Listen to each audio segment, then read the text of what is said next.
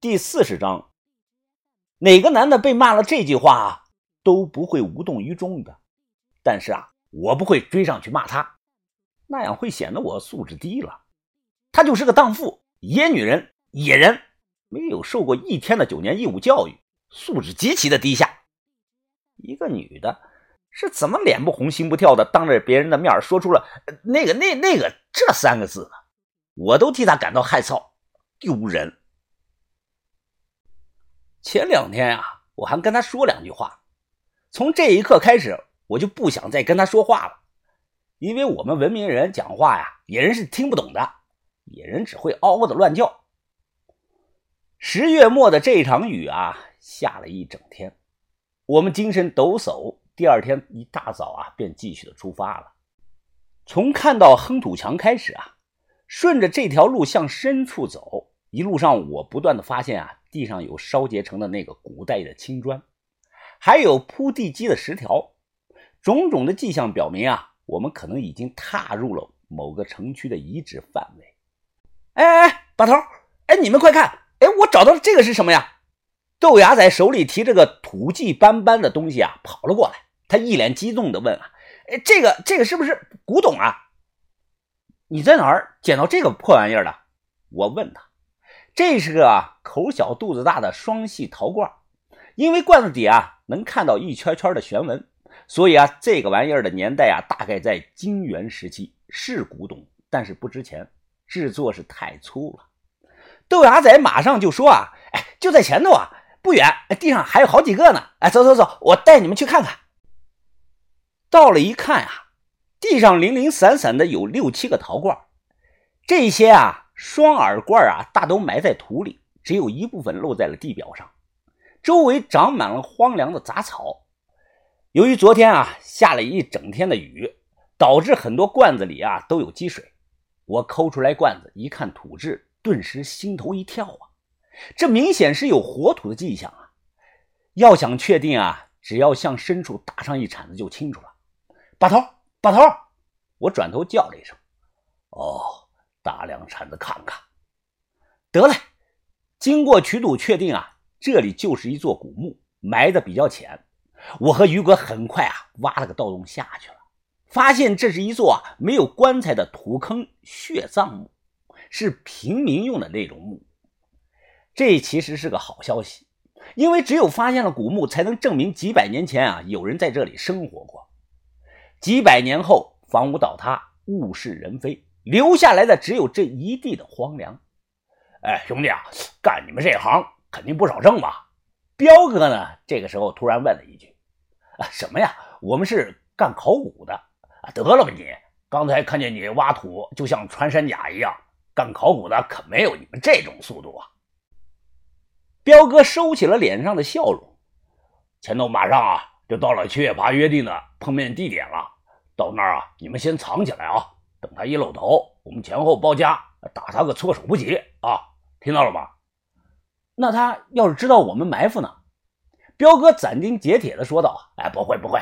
据我所知啊，七月爬住在离这附近不远的某个山洞里，他一直啊深居简出，极少出来的。前几个月我们来送过一次尸蜡，哎，就是在这个附近啊和他碰的头。既然他什么也不知道，那你们怎么联系啊？”告诉他东西已经带来了，哎，这个简单啊，用白头鸟啊，把鸟放出去，鸟会找到它，把它带过来的。又向前走了有十几分钟，来到了一片空地上，就像他刚才说的，彪哥打开笼子啊，放飞了白头鸟，然后啊，马上招呼我们这伙人啊，找地方藏了起来，伺机埋伏着。快速的藏好后啊，我抬头看看天上的鸟是越飞越远。心里没来由的啊，有种不安感。老福抱着他的猎枪，藏在草窝子里。哎，几位啊，我可是干了一辈子的向导啊，从来没有乱杀过人呐。我只是帮你们带带路，这可和咱们说的不一样啊。啊，福叔，我知道你的意思，给你加点钱行不？给你加上五千块钱。我小声的对老福说：“哎呀，这不是钱多钱少的问题啊，这是原则问题啊。”我这辈子真没害过人呐！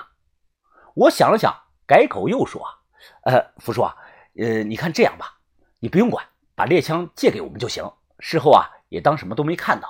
钱呢，我照样给你加。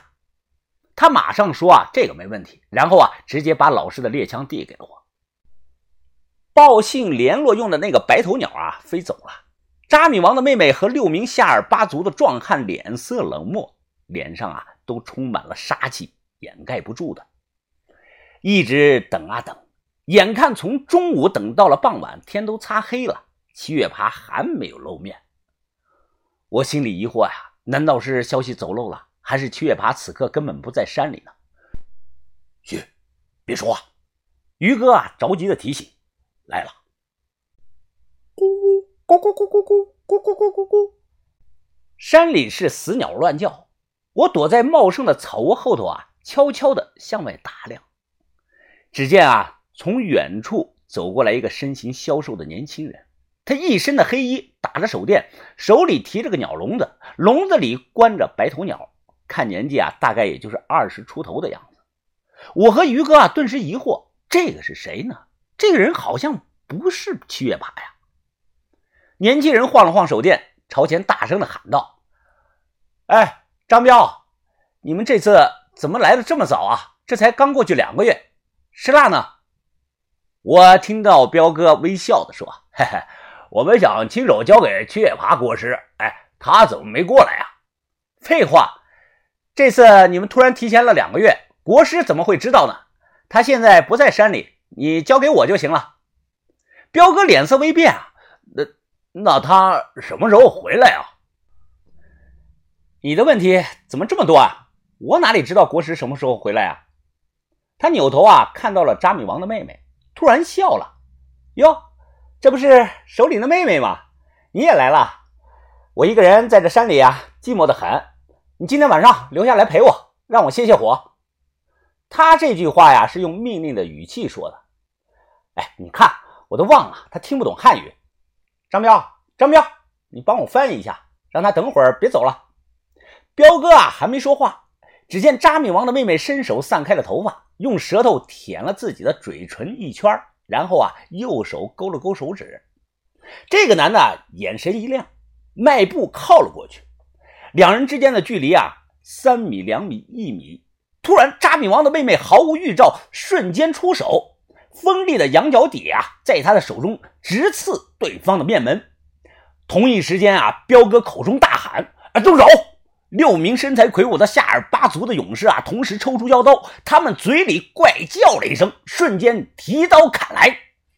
千钧一发之际啊，这个年轻人一个侧身躲过了羊角底的攻击。他飞快的后退了两步，大笑的说道：“啊，哈哈哈，国师说的没错，你们的部落早就想反了。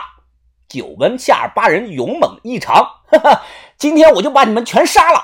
这个女的灵神，我玩定了。”